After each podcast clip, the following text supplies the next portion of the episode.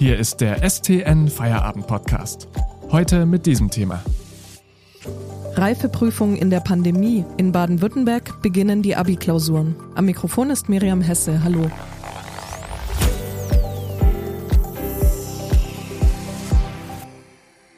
Wenig Unterricht, viel Stress. Unter diesen Vorzeichen beginnt am Dienstag das Abitur in Baden-Württemberg. Doch wie fair können die Prüfungen unter diesen Bedingungen überhaupt sein? Darüber spreche ich heute mit der Politikredakteurin Bärbel Kraus. Hallo Bärbel. Hallo Miriam. Bärbel, die jungen Menschen, die ab Dienstag über den Abi-Aufgaben schwitzen, haben ihre Schule in den vergangenen Monaten ja nur begrenzt von innen gesehen. Die Unterrichtsbedingungen waren teils extrem.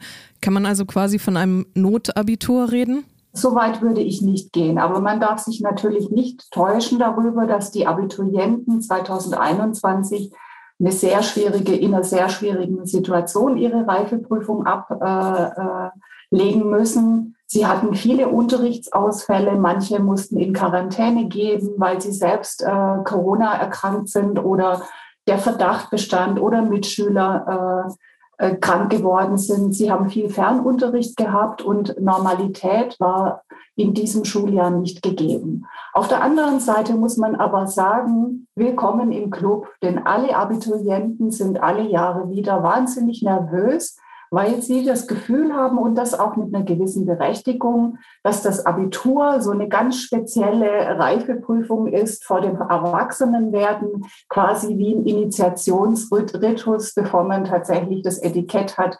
Jetzt ist man volljährig und kann ins Erwachsenenleben durchstarten. Dazu gehört die Nervosität einfach auch dazu. Wie viele Abi-Anwärterinnen und Anwärter gibt es denn in diesem Jahr in Baden-Württemberg? Das sind so etwa 40.000. Ähm, Im vergangenen Jahr haben rund 30.000 Abiturienten an allgemeinbildenden Schulen das Abitur gemacht und weitere 10.000 ungefähr ähm, legen an beruflichen Gymnasien die allgemeine Hochschulreifeprüfung ab.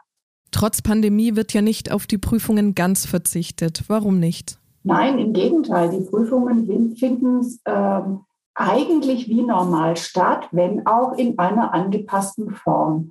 Das war den Bildungspolitikern in Deutschland und äh, allen voran der Kultusministerkonferenz besonders wichtig, weil sie auf jeden Fall vermeiden wollten, dass der Abitursjahrgang 2021 sein Leben lang mit dem, mit dem Etikett, die haben nur ein Notabitur, ähm, sozusagen sich im Berufsleben bewähren müssen, weil also das hat man in, in ähm, vergangenen Zeiten gelernt, zum Beispiel bei dem echten Notabitur aus dem Jahr 1939, ähm, dass noch Jahrzehnte später, also dieser Abiturjahrgang sozusagen mit dem, mit dem Manko, das ist ja keine echte Reifeprüfung gewesen, durchs Leben gehen musste.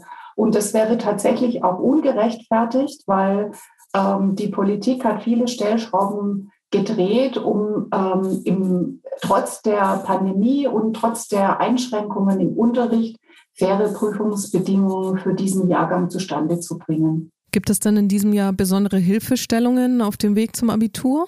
Das war ja war eigentlich ähm, schon seit Beginn des Schuljahres ein Thema, dass man wusste, die Prüfungsbedingungen sind sehr speziell und darauf äh, müssen wir während des ganzen Schuljahres auch Rücksicht nehmen. Deshalb wurde zum Beispiel der Stoff abgespeckt. Man hat sich auf die Kernpunkte des Lehrplans spezialisiert und beschränkt.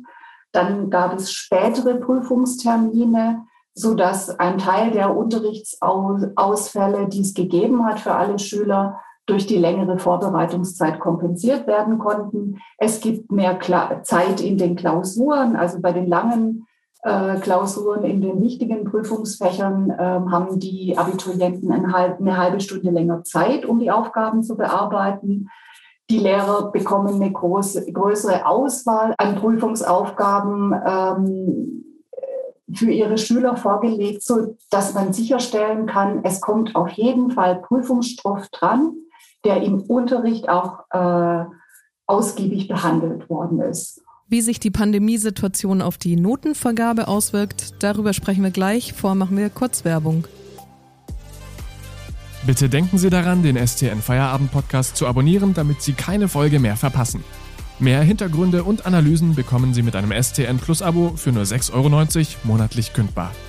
Aktuelle Nachrichten aus Stuttgart und die Ergebnisse des VfB finden Sie jederzeit in unserer STN-App oder auf stuttgarter-nachrichten.de. Lesen Sie die Nachrichten. Bärbel, du hast ja recherchiert, dass in diesem Jahr der Schwierigkeitsgrad der Prüfungen sozusagen einem Corona-Check unterzogen wird. Was kann man sich darunter vorstellen?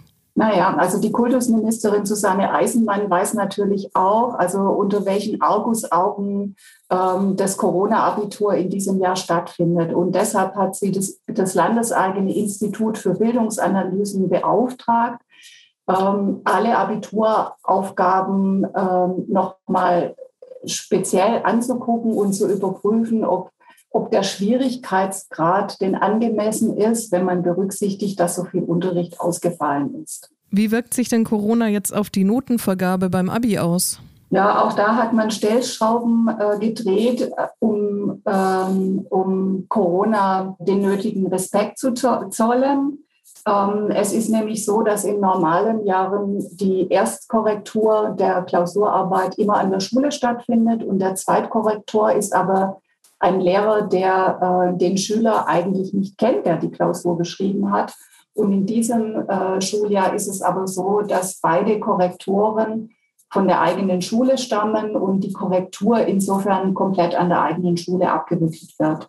Und auch da hat äh, Susanne Eisenmann ein Zeichen gesetzt und an die Lehrer appelliert, ähm, sie sollten berücksichtigen, angemessen pädagogisch berücksichtigen, in welcher schwierigen Situation die Schüler sich auf die, auf die Prüfung vorbereitet haben. Du hast auch mit dem Tübinger Bildungsforscher Richard Göllner gesprochen. Der sieht die aktuellen Abiturienten gut vorbereitet in den Prüfungsmarathon starten. Warum so optimistisch?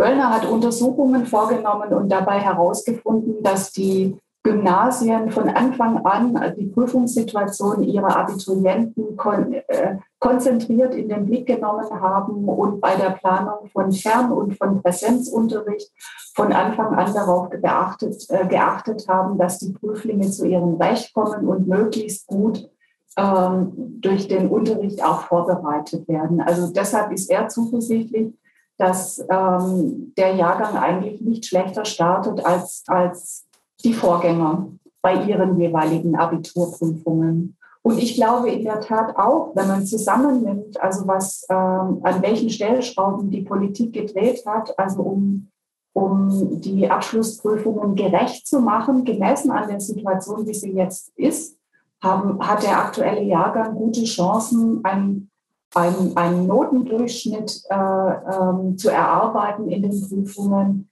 der nicht, nicht schlechter ist als, als der der Vorgänger auch. Man kann den Abiturienten nämlich eine Leistung schon zum Beginn der Prüfung äh, attestieren. Sie haben schon eine eigene kleine Reifeprüfung bestanden, indem sie überhaupt trotz diesem Stress, dem sie ausgesetzt waren, trotz der Aufgeregtheiten wegen Corona, trotz der Unterrichtsausfälle, haben sie sich entschlossen, ihre Prüfung zu schreiben und sich also diesem, diesem Test zu stellen. Und das, finde ich, ist eine Leistung an sich, also wo man schon, schon auch mal sagen kann, Hut ab, auch wenn die Prüfung am Dienstag erst beginnt. Vielen Dank an Bärbel Kraus aus dem Politikressort für diese Einordnungen. Wir drücken allen Abiturientinnen und Abiturienten die Daumen. Und einen neuen Feierabend-Podcast gibt es morgen. Bis dahin.